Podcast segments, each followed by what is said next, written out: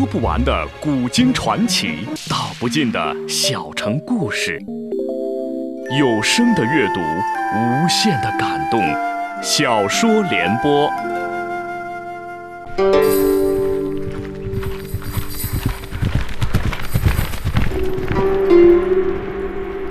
安史之乱后，唐帝国由盛转衰，藩镇与朝廷矛盾日益激化。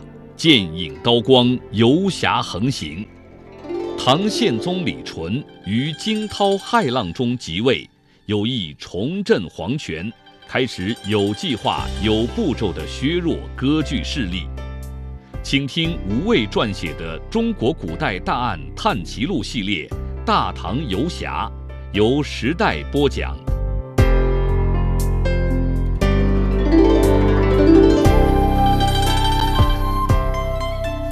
寺南的高岗上建有一座方形木塔，可以俯瞰整个乐游园。走进塔前，正见一名二十五六岁的年轻僧人手持扫帚清扫满地黄叶。不过他心思似乎不在扫地上，一边胡乱划来划去，一边摇头晃脑地吟道：“落叶满长安，落叶满长安。”反反复复，只有那一句。空空儿听他口音似是和硕幽州一带人，正是他母亲家乡，颇有亲切之感，上前招呼道：“禅师有礼。”那僧人恍若未闻，只道：“落叶满长安。”突然大叫道：“有了！秋风吹渭水。”对，秋风吹渭水。喜不自胜之下，挥舞着扫帚就朝空空儿打来。空空儿不明所以。假手夺过扫帚，顺势一扯，那僧人即扑倒在地。他这才知道对方不会武功，慌忙扶起那僧人，赔礼道：“啊，得罪了。”那僧人甚是呆气，不但不恼怒，看也不多看空空儿一眼，一拍双手，手舞足蹈地说：“落叶满长安，秋风吹渭水。对上了，对上了。”空空儿这才明白，僧人是在吟诗作对。不过似他这般入迷，倒也罕见。忽有一名年纪小些的僧人奔过来叫道：“吾本，快去大殿，有个江南来的才子正往墙壁上题诗呢。”空空儿这才知道吟诗作对的僧人法号无本，想来是取无根无地、空虚寂灭之意。又想起师傅给自己取名空空儿的深意，心中颇多感慨。无本不以为然地答道：“题诗有什么好瞧的？”年纪小些的僧人道。他还大力称赞你那首剑客呢，吴本道是吗？究竟还是有一些虚荣之心，问道：“吴可，那人叫什么名字？”吴可道：“张户。”吴本大感惊喜道：“原来是他，那可得要去瞧一瞧了。”旁若无人的去了，竟始终没有看空空儿一眼。吴可走过去，拾起扫帚，赔礼道：“我这堂兄啊，可是冒犯了郎君，小僧代他赔罪了。”空空儿道。无妨，是我鲁莽。小禅师是河北幽州人士吗？吴可道：“是啊，小僧幽州范阳人士。听郎君口音，莫非是同乡？”空空儿道：“先父是魏州人，先母是益州人。”吴可甚是欣喜道：“那可算得上是同乡了。”原来这吴可本名贾明，适才那吴本是他堂兄，本名贾岛。一生不喜与人往来，唯喜作诗苦吟，行坐寝食都不忘作诗，常走火入魔，惹出麻烦，人称诗囚。空空儿道：“既然如此，令兄为何不投考科场，求取功名，反而要出家为僧呢？”吴可道：“这可就一言难尽了。郎君也是河北人，该知道那些藩镇节度使们全是九九五夫，只知道招兵买马。”抢夺地盘，哪里有心思招贤纳士？我兄弟二人出身微贱，又手无缚鸡之力，在家乡无法立足。来到长安，也曾想过在科场上显露头角，但朝中无亲无故的，没有外援靠山，要想出人头地，谈何容易？最后还不是流落街头，不得不来这里出家为僧，才算有了口饭吃。空空儿见他谈吐不俗，显是个有见识的人，却是历尽坎坷，也感心酸。可事到如此。个人又能怎么样呢？就像他师傅所言，即使手中有剑，也不能解决问题。吴可似乎不愿意多提这些辛酸往事，只道：“走吧，小僧带郎君到前面大殿去瞧个热闹。”空空儿道了声好，又向吴可打听乐游原上有什么客栈酒肆。吴可笑道：“客栈四面方门都有，不过郎君既是幽州同乡，不嫌简陋的话，可来本寺借宿，住多久都没有问题。小僧跟住持说一声就可以了。”空空儿心道：“客栈要登记入住，有人多眼杂，一旦出事，官府最先查的就是那里。尤其我明明在魏博进奏院有住处，非要去住客栈，说游览错过时辰，更是可疑。住寺庙却是安稳得多。”当即笑道：“如此可就要多谢了。我只住一夜，原是约了人明日在乐游园见面，实在是懒得跑来跑去。这原是实话。”他确实与那穿着即墨靴飞檐走壁的女子约好，次日要在乐游园见面，归还玉佩。吴可道：“举手之劳，何足挂齿。至于酒肆嘛，南面、北面都有。南面的那家更大些，就在京兆尹宅邸附近。若不是官府规定僧人午后不得出寺，小僧倒是愿意自领郎君前去。我跟那里的店主很熟。”见空空儿疑惑，又慌忙解释道：“啊，本寺来了位。”挂单的游僧袁敬上人，很得住持敬重。他每日都要饮酒，小僧经常替他去酒肆沽酒。空空儿道：“啊，原来如此。”二人来到大殿，这大雄宝殿是座面宽五间、进深五间的大方殿，建制极其雄伟。殿堂后壁前聚集了不少僧人香客。一名年轻文士刚放下好笔，壁上墨汁淋漓。吴本早挤到最前面，念道。二十年尘沧海间，亦有金国野鹰闲。人人尽到求名处，独向青龙寺看山。念完，连连摇头道：“不妥，不妥。”那年轻文士名叫张祜，年纪虽轻，却是在江南一带诗名极盛。闻言笑道：“还请禅师指点一二。”吴本道：“贤士此诗虽然沉静雄厚，有隐逸之气，但不够清新。”对仗也不工整。张护朗声道：“作诗一道全在气势。说到工整，禅师题在墙壁上的这首五言刺客：十年磨一剑，双刃未曾试。今日把事君，谁有不平事？慷慨豪迈，英雄气概十足，不也对仗不工整吗？”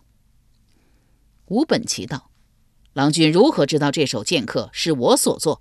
张护笑道：“作诗的人看起来就是与常人不同。”空空儿无心听了两人谈诗论文，便借机向吴可告辞。吴可道：“不忙，住持就在那边。小僧带郎君过去提一下借宿一事。”空空儿有心不见，却不好推辞，只得道：“甚好。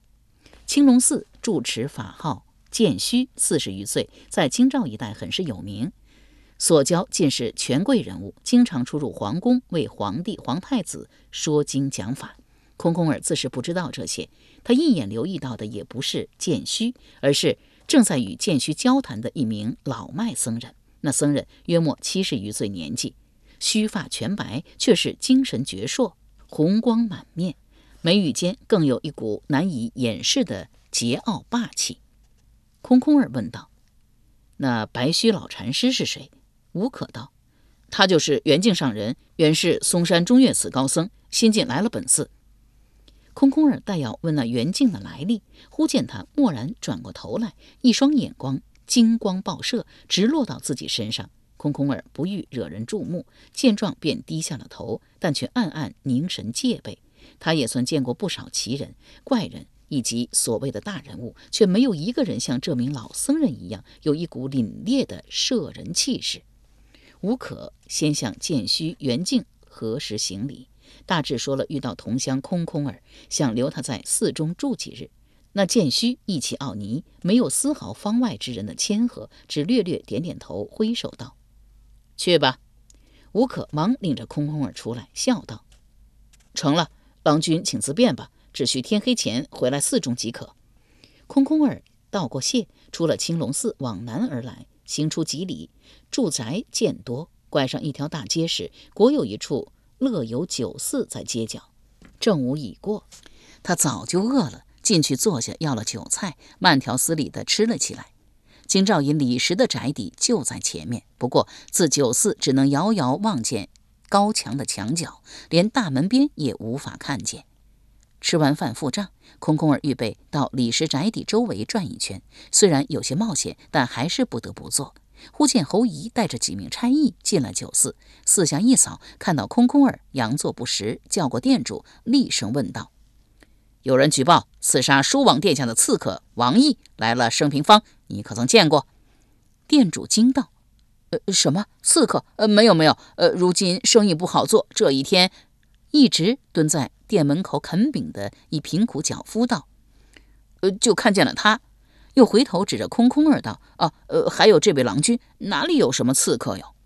空空儿一旁听见，不免暗笑：什么有人举报王毅行踪飘忽诡异，从来没有人见过其真面目。他自己两次与其正面相对，近在咫尺。”都只见到两张不同的假脸，就算真有人见过王毅，也不会知道他就是刺杀书王的刺客。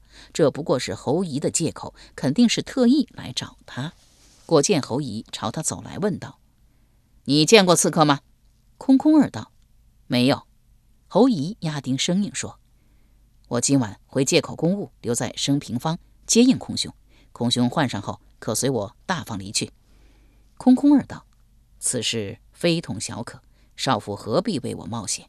侯仪道：“不单是为你，也是为天下人。”他果断刚决，不容空空儿分辨道：“就这么定了。”回头命道：“这里没有刺客，再去别处看看。”差役应道：“是。”空空儿不及说明已在青龙寺有所安排一事，只得眼睁睁地看着侯姨领人离去。他又买了两瓶酒，提在手里。这里的酒虽然及不上郎官清酒，不过也比魏博的酒不知道强上多少倍。当然，确实如艾小焕所言，这类酒太软，比不上剑南烧酒。回想起当日艾雪莹美酒款待的盛情，不免又有些忧心起他的处境来。决意，如果今晚能顺利脱身的话，明日一定要去蛤蟆陵瞧瞧他们姐弟两个。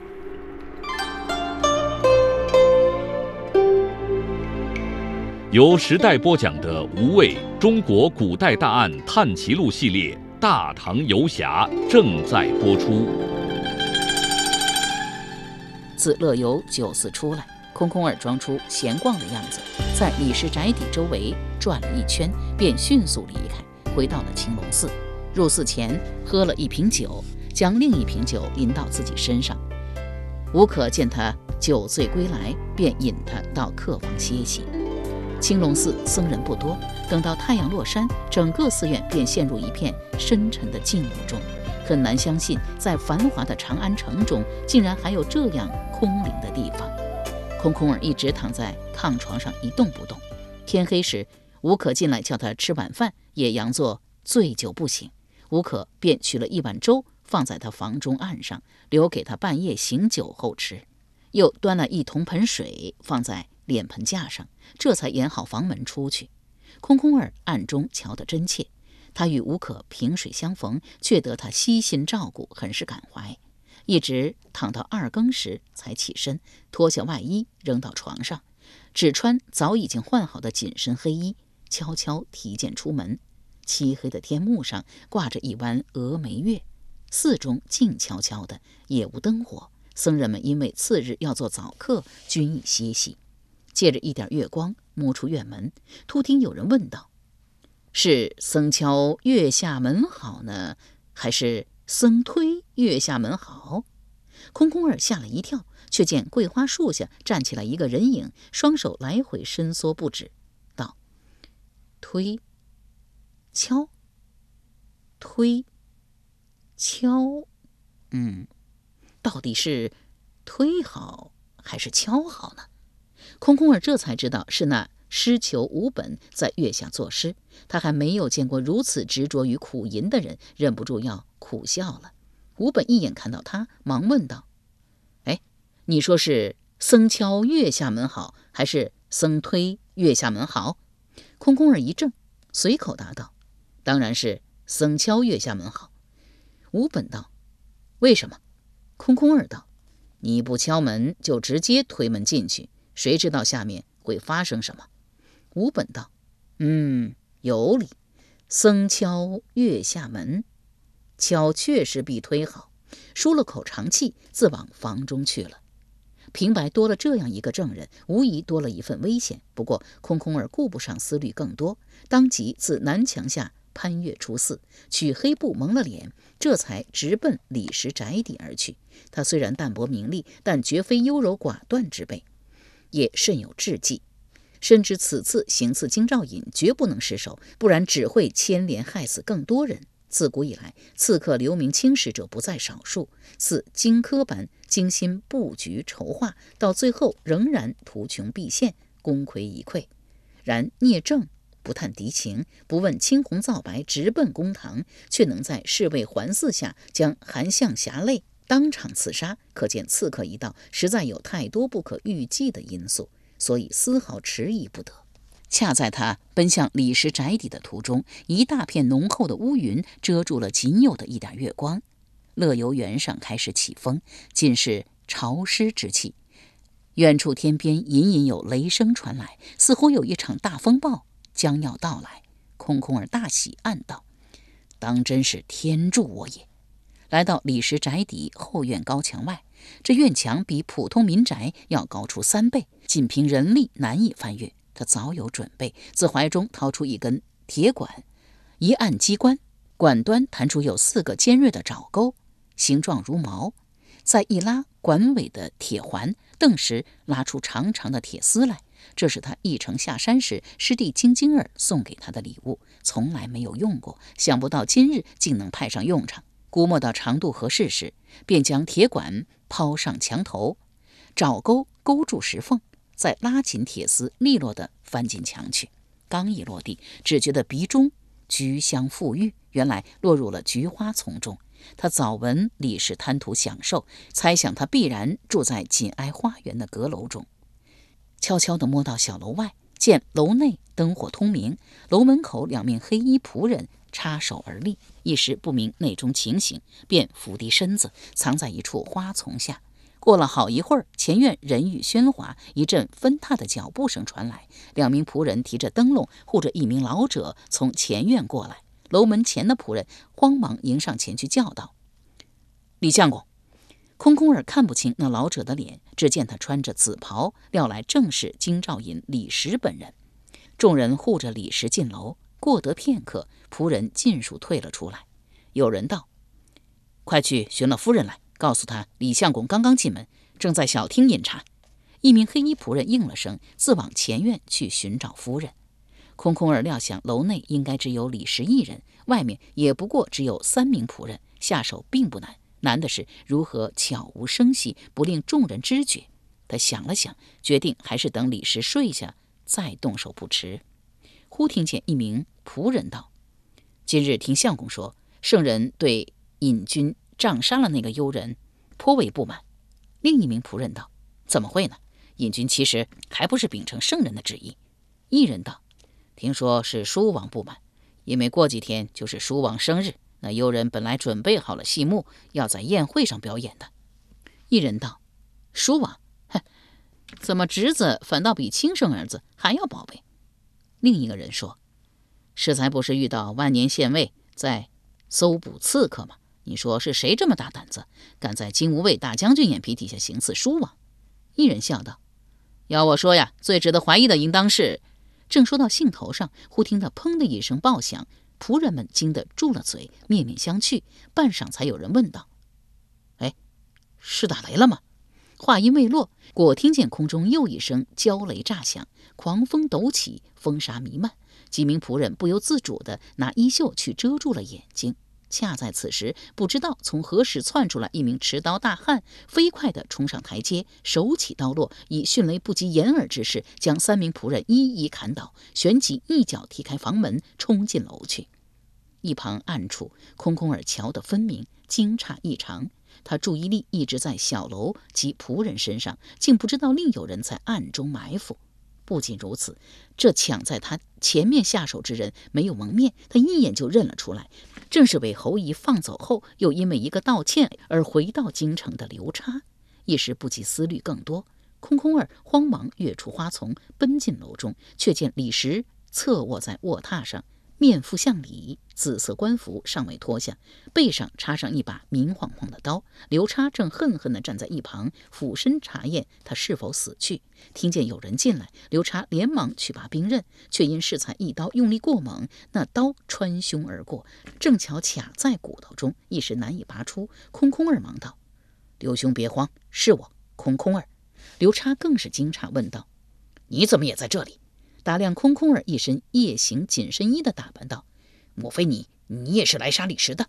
空空儿道：“此地不宜久留，出去再说。”拉着刘叉出来，正遇到几名仆人、婢女护着一名靓装妇人过来。见到台阶上突然出现两名陌生男子，其中一人还蒙着脸，又见三名仆人倒在一旁，愣的一愣。那妇人才最先反应过来，叫道：“刺客！有刺客！”刘叉骂道。昏官的婆娘，老子杀了你！但要上前杀那妇人，空空儿忙扯住他道：“快走！”照原路奔到了菊花丛中，用铁钩、铁锁翻过院墙，只听见宅内哭声、喊叫声、呼喝声不断，一场大风暴眼见就要到来。刘叉惊奇地望着空空儿，收起铁管问道：“你是不是也做过飞天大盗的行当？”空空儿不及多说，只道：“刘兄。”你面容已露，你马上去乐游原寺找侯少府，他自会接应你出去。刘叉更是奇怪道：“怎么，侯少府也在这里吗？”空空儿不及多解释，只道：“快去。”刘叉道：“那你如何脱身？”空空儿道：“我早已安排好退路。”见刘叉还要追问，喝道：“快走！迟一刻，大家都有危险。”刘叉这才抱拳道：“后会有期，空空儿，在下我当真服你了。”空空儿生怕他再啰嗦，也不答话，自己朝青龙寺方向而去。奔到半路，豆大的雨点倾盆而下，他便高一脚低一脚的在滂沱大雨中狂奔，只觉得酣畅淋漓，长久以来积郁在胸中的闷气一扫而光。自学艺下山后，还没有这么痛快过。极近青龙寺时，忽觉脚下踩到什么软软的东西，差点绊他一跤。停下来，俯身一摸，似乎是个昏迷的女子，拥卧在泥泞中。忙伸手一探，还有微弱的鼻息，一直不明所以，可又不能见死不救，便抱了那女子往寺中而来。他猜想，此刻升平坊四周必然已经全面戒严，不久后就有大批金木卫士和官差赶到，坊里游览区占了大半儿。住户不多，很快就会搜到青龙寺来。他当然不能带着这女子入寺，不然他假装醉酒不醒，睡在客房的苦心可就全泡汤了。微一思索，决定将那女子放在寺门口，一会儿官兵到来，自然会发现她。刚往山门而去，那女子却嘤咛一声醒了过来，问道：“你，你是谁？”天无半点微光，伸手不见五指。空空儿虽看不清她面貌。却听得出她的声音，你，是青娘吗？那女子果然是空空儿几次遇见的神秘女子玉清。听她发问，啊了一声道：“你是空空儿。”刚一挣扎，立即又昏死过去。他既已认出了空空儿，当真成了烫手的山芋。只需他轻轻吐露一句话，他就会成为刺杀金兆尹的首要嫌疑犯，被官府抓去备受考虑，还要牵扯进魏博。到此境地，他实在别无选择，当即解下腰带，将他背负在背上，仍从南墙下翻入寺庙。青龙寺仍是一片出奇的寂静。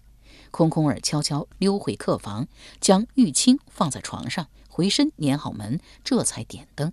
他未能预计到天降这场大雨，也没有带换洗的衣裳，只能脱下湿衣服，单穿那件全是酒气的外衣。深秋的夜晚，淋了这样一场大雨，全身寒透，冷得浑身起了鸡皮疙瘩。又见玉清也是浑身湿透，嘴唇乌青，瑟瑟发抖，忙上前叫道：“青娘，快些醒醒！”玉清却是始终双眼紧闭，不见醒来。空空儿心道：他会武功，不会如此不济，淋场雨就倒下了，定然是受了伤。抱着玉清坐起来，仔细查看，果见后腰上有一处刀伤。他身上没有金疮药，往玉清怀中一搜，除了一柄匕首，还真有一瓶金疮药。瓷瓶上印着个小小的“宋”字，大约正是从西市宋清药铺买来的药。忙解开他束在腋下的裙腰，将紧身长裙退到腰下，再掀起短襦和内衫，却见到伤口甚深，显示利刃所伤，倒是不再流血。大约是因为雨水冰冷，及时收缩了伤处血管的缘故。不过却被雨水浸泡得发白，忙取了铜盆中的水清洗伤口，再将金疮药倒在上面，又撕下一片衣襟裹好。忽见灯下他的肌肤若凝脂般细腻光滑，心中不由得一荡，呆的一呆，忙吹灭油灯，摸索着将他湿衣裳褪下，再拉过被子盖好，自己坐在一边凳上闭目养神。外面的雨越来越大，这也是关中今年以来第一场大雨。旱情终于解除了，可人们心中的旱灾呢？由时代播讲的《无畏中国古代大案探奇录》系列《大唐游侠》，今天就播送到这里，请您明天继续收听。